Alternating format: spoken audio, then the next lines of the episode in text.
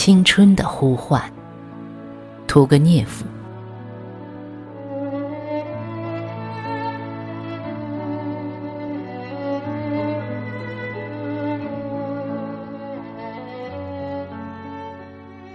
哦，青春，青春，你什么都不在乎，你仿佛拥有宇宙间的一切宝藏，连忧愁也给你安慰，连悲哀也对你有帮助。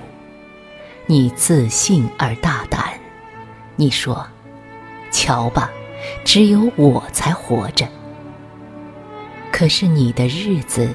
也在时时刻刻地飞走了，不留一点痕迹，白白的消失了。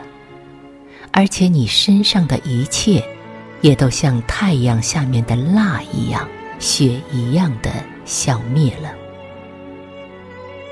也许你的魅力的整个秘密，并不在乎你能够做任何事情，而在于你能够想。你能够做得到任何事情，正在于你浪费尽了你自己不知道怎样用到别处去的力量。正在于我们中间每个人都认真的以为自己是个浪子，认真的认为他有权利说：“哦，当时我不白白耗费时间，我什么都办得到。”我也是这样。那个时候，我用一声叹息，一种凄凉的感情，送走了我那昙花一现的初恋的幻影的时候，我希望过什么？我期待过什么？我遇见了什么光明灿烂的前途呢？